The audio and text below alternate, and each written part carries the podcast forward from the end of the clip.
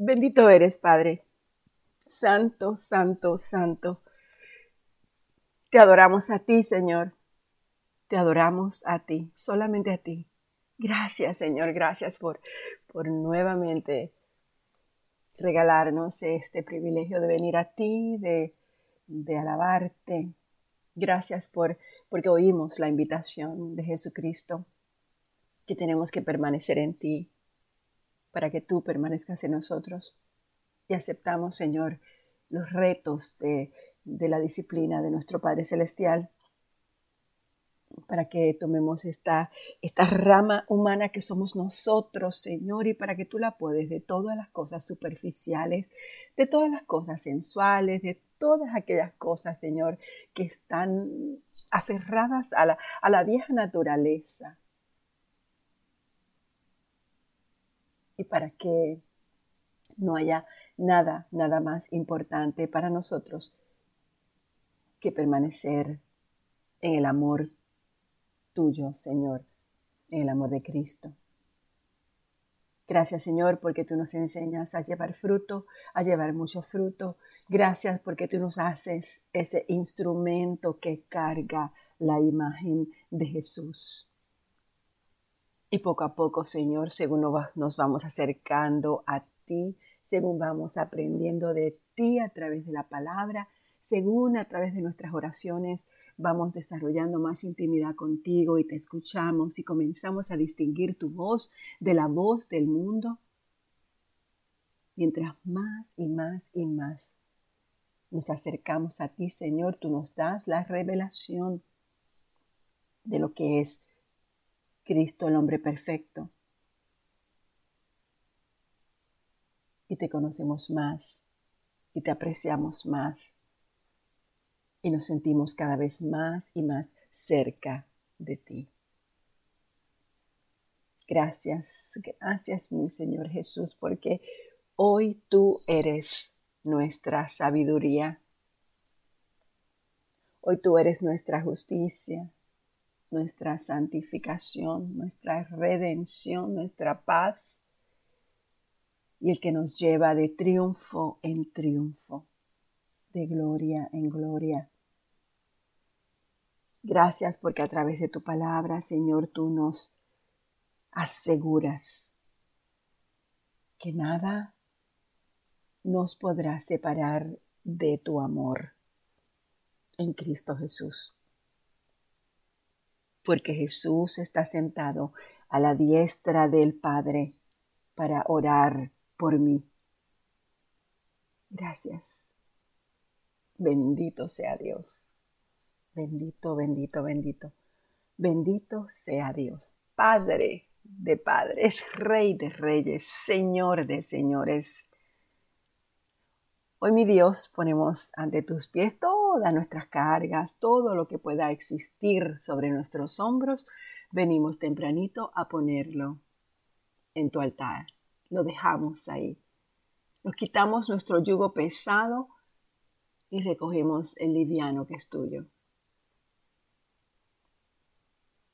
Hoy te pedimos que nos ayudes a ser verdaderos hijos e hijas y que cada vez nuestros pensamientos sean más y más y más limpios, Señor, como los tuyos. Nuestros temores, Señor, los echamos al trasto de la basura porque tú eres nuestro Dios maravilloso. Gracias, Señor. Te invitamos, Espíritu Santo, para que te quedes con nosotros durante la lectura y todo el día, para que podamos ser una bendición para los demás. En nombre de Jesús, te lo pedimos. Amén. Buenos días, hermanas, hermanos. Continuamos con la lectura de la Biblia. Nos quedamos. Ayer la hermana Flor se quedó en el capítulo 15 del libro de Romanos, el versículo 13. Pero yo voy a comenzar desde el principio para que así podamos adquirir más em, ese mensaje en relación a la edificación y la ayuda de los demás, hacia los demás.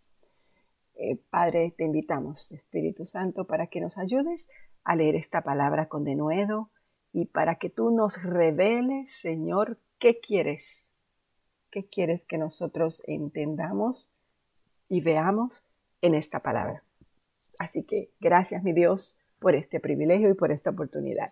Capítulo 15, libro de Romanos, traducción nueva, traducción viviente. Los que somos fuertes debemos tener consideración de los que son débiles a este tipo de cosas. Recuerda que estaban eh, en capítulo 14, se estaba hablando del no juzgar, se estaba hablando del no creer en nada malo, de lo que las otras personas hacen, em, de no estar criticando a las personas, de, no estar adulando nuestras convicciones, que nosotros somos mejores que nadie. Esa se nos está aconsejando que tenemos que tener un corazón misericordioso para nuestros hermanos, que, que no hagamos tropezar a nuestro hermano. Entonces, aquí en el capítulo 15, Pablo continúa diciendo que los que somos fuertes debemos tener consideración de los que son débiles o los que son sensibles a ese tipo de cosas, a la crítica, a, las debilidades, al pecar, a todo esto. No debemos agradarnos solamente a nosotros mismos. Deberíamos ayudar a otros a hacer lo que es correcto y a edificarlos en el Señor. Pues ni siquiera Cristo vivió para agradarse a sí mismo como dicen las escrituras, los insultos de aquellos que te insultan, oh Dios, han caído sobre mí.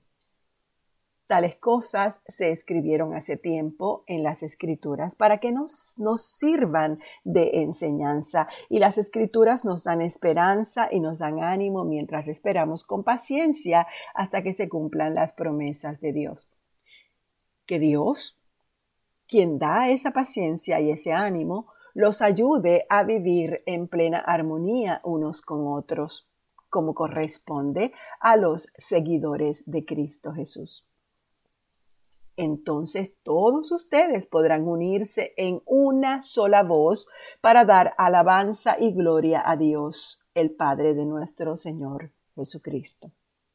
Por lo tanto, acéptense unos a otros tal como Cristo los aceptó a ustedes para que Dios reciba la gloria.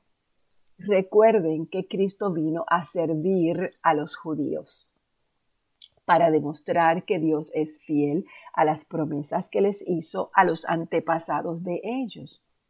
También vino para que los gentiles le dieran la gloria a Dios por la misericordia que él tuvo con ellos. A eso se refería el salmista cuando escribió, Por eso te alabaré entre los gentiles, cantaré a tu alabanzas a tu nombre. Y en otro lugar está escrito, alégrense con su pueblo, oh gentiles. Además, alaben al Señor todos ustedes, los gentiles, todos los pueblos de la tierra, alábenlo. En otro lugar, Isaías dijo, el heredero del trono de David vendrá y reinará sobre los gentiles. Ellos pondrán su esperanza en él.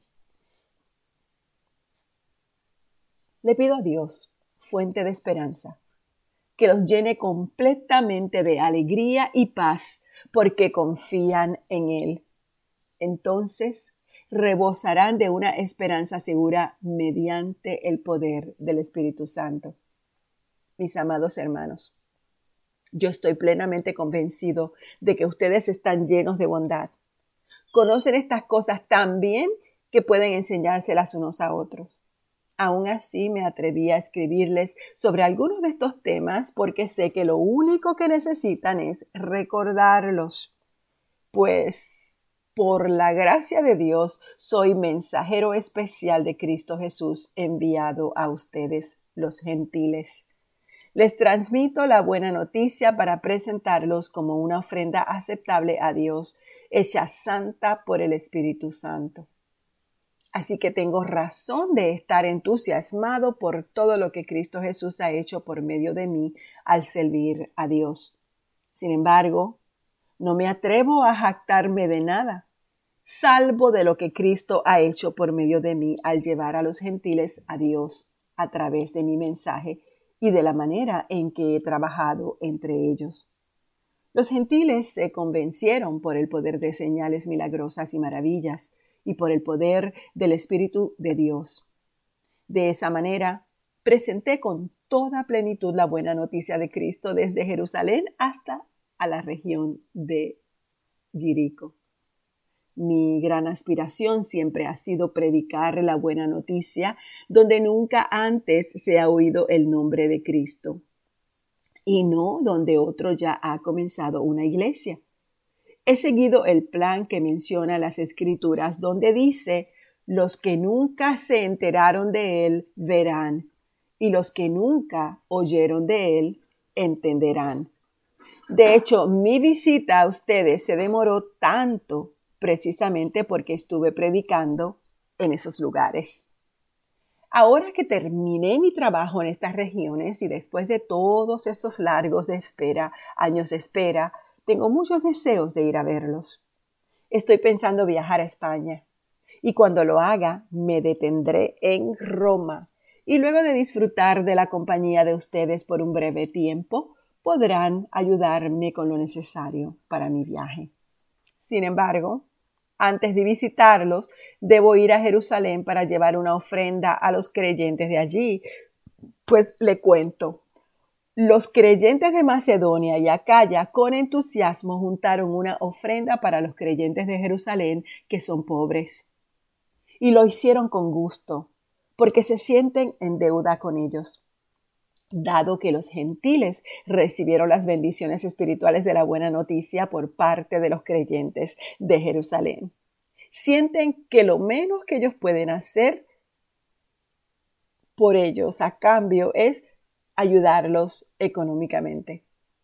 En cuanto yo entregue ese dinero y termine esa buena acción de los gentiles, yo iré a visitarlos a ustedes de camino a España. Y cuando vaya, estoy seguro de que Cristo bendecirá en abundancia el tiempo que pasemos juntos.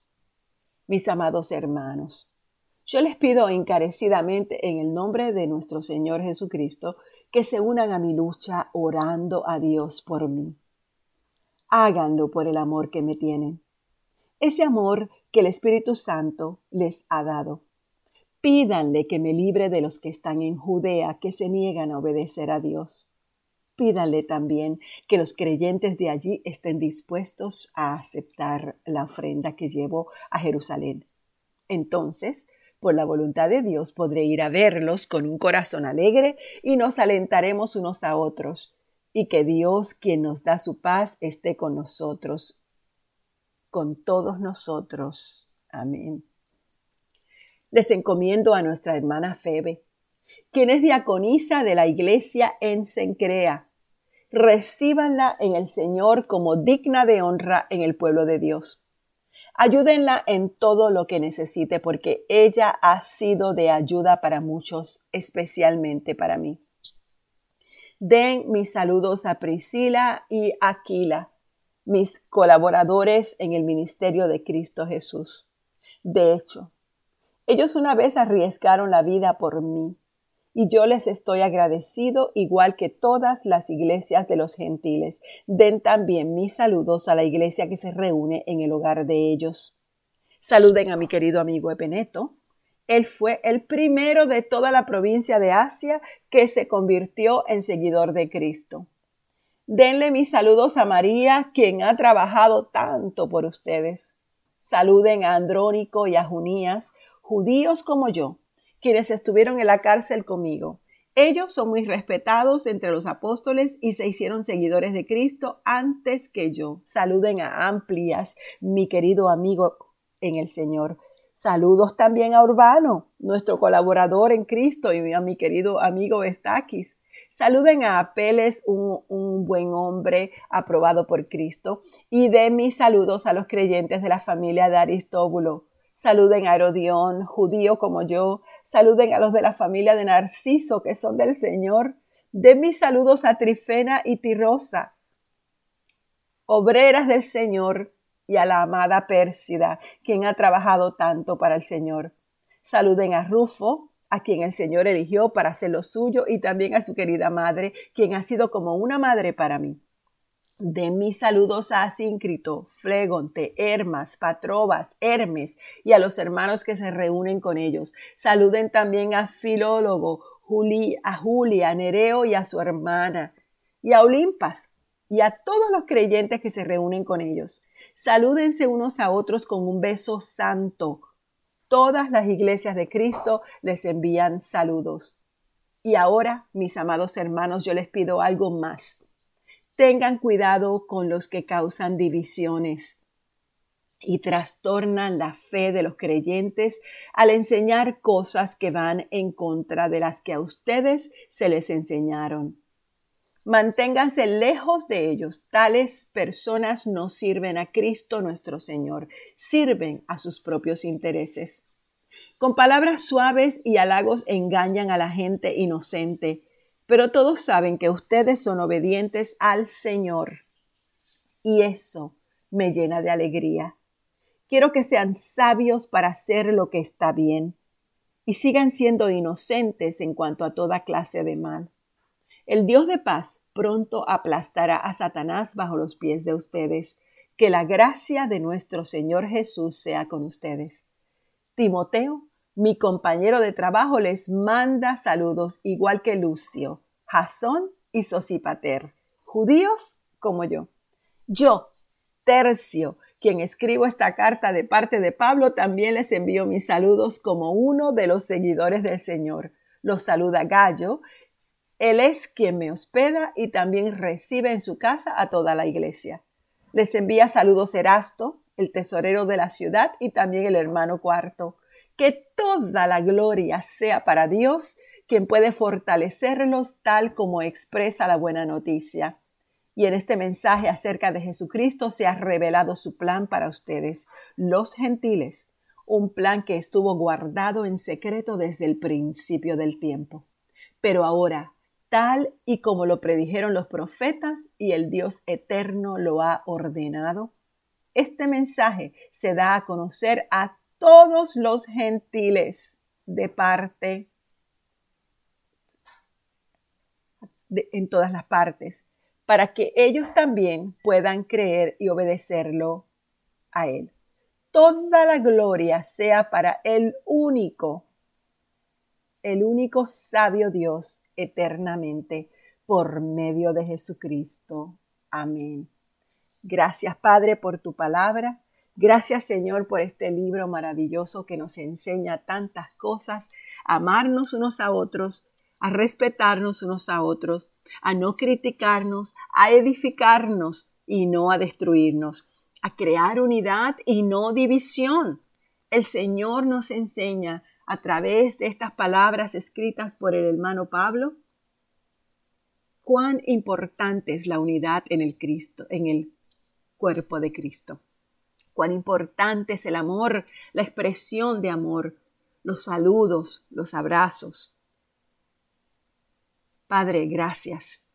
Gracias porque tú has edificado una iglesia amorosa, una iglesia que manifieste tu poder y tu amor hacia los demás. Gracias, Padre, porque nos das paciencia, porque nos das sabiduría, porque nos das entendimiento, porque nos das discernimiento.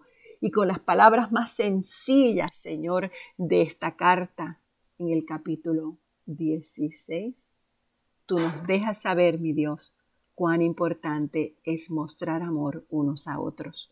Gracias, mi Dios, gracias. En nombre de Jesús. Amén terminamos el libro o la carta a los romanos. Amén.